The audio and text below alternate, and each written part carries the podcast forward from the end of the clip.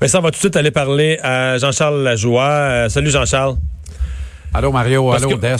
tu vas être en émission spéciale à 16h. Euh, évidemment, là, la nouvelle du jour dans le monde du sport, euh, c'est ben, essentiellement presque toutes les ligues qui ont interrompu leurs activités. Écoute, Mario, un peu plus, c'est la NFL émettait un communiqué avant la Ligue nationale de hockey.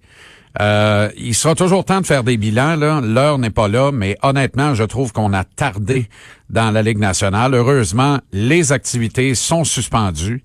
Euh, le baseball majeur emboîtait le pas à la NBA euh, ce matin. Plusieurs manifestations sportives partout sur la planète sont carrément annulées ou reportées à des dates ultérieures. Euh, il faut s'attendre à ce que ça continue de tomber. L'euro qui est prévu pour juin, on parle déjà d'une remise d'un an. L'euro, c'est énorme comme compétition de soccer international.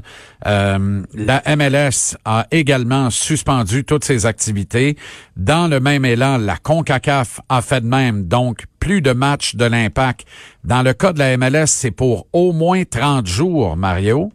Donc, on aura des nouvelles euh, dans un mois, le 12 avril, mais pas avant, pour la suite des choses. CONCACAF, la même chose, alors que la Ligue nationale de hockey, elle, parce que la NBA aussi a suspendu toutes ses activités pour 30 jours, la Ligue nationale n'a pas voulu dater pour combien de temps elle quoi suspendait les... ses activités. Mais parlons hockey, c'est quoi les hypothèses? Euh, parce que là, techniquement, si on faisait 30 jours, la saison serait finie. Est-ce qu'on pourrait prendre le Polaroid du calendrier actuel, rentrer en série ceux qui y sont, faire les séries, des séries raccourcies, annuler? Tu sais qu'il y a 101 ans, si je comprends bien, il y a 101 ans, durant la grippe espagnole, il n'y avait pas eu de série éliminatoire, la saison 1909.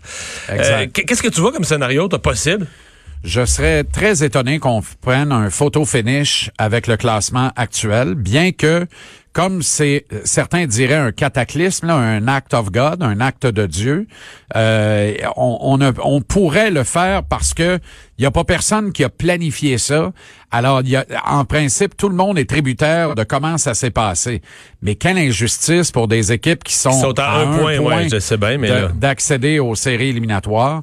Est-ce qu'on ne pourrait pas organiser un jamboree, un tournoi pour les équipes repêchées? La fameuse formule qu'on prône à mettre de l'avant dans la Ligue nationale, est-ce qu'elle pourrait se faire entre les positions euh, les positions 7 et 10 euh, des classements généraux de chacune des associations? Ce pourrait être une des solutions envisagées. Je serais très étonné qu'on revoie le Canadien en action cette année, euh, Mario, honnêtement. Là. moi, je pense que les équipes de fond de grille, la saison est terminée, mais c'est une opinion bien personnelle. Au risque de me répéter, là, la Ligue nationale continue des d'étudier toutes sortes d'options. Euh, alors, si jamais la courbe ascendante venait qu'à s'aplanir un peu, je parle de la courbe de cette pandémie, évidemment, mhm. en Amérique du Nord, est-ce que la Ligue nationale pourrait consentir à une reprise des activités à huis clos plutôt qu'une annulation pure et simple des matchs? Ça, c'est que les, les, droits de TV, c'est du cash quand même. C'est juste ben que il faut ben que les arbitres, mais il faut que les arbitres, les joueurs, puis tout ça soient prêts à, jouer, puis qu'il n'y ait, pas, qu ait pas la Il faut que le syndicat des arbitres, qui a été un des premiers à se faire dire entrer à la maison tranquille, là, euh, on vous fera plus travailler là, euh, ainsi que l'association des joueurs, faut que tout le monde s'entende. L'association des joueurs, évidemment, Mario, là, la fameuse clause escroc, là. Euh, S'il y a pure annulation pure et simple de la saison, en principe, il y a des pertes de revenus considérables pour les équipes.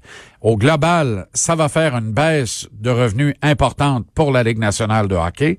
Ça pourrait faire en sorte que le plafond salarial, plutôt que d'augmenter de 2 à 8 millions comme on l'anticipait, soit, euh, doivent baisser ou être maintenu artificiellement avec l'augmentation de la clause escroc?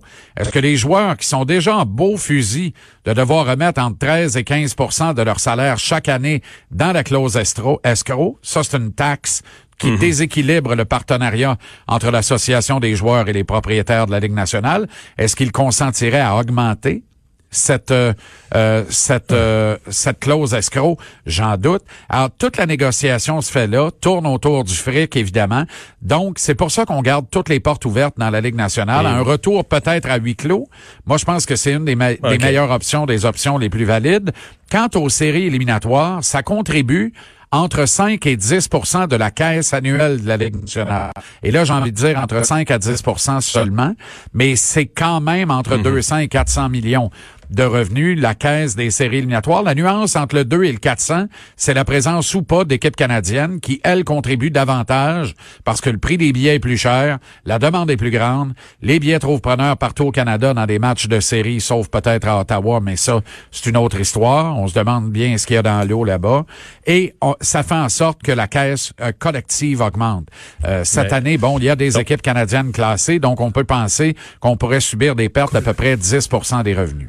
Bon, ben on va surveiller tout ça. Émission spéciale à 16h, euh, TVA Sport, euh, pour analyser la, la fermeture des activités de toutes les ligues. Merci Jean-Charles. Merci.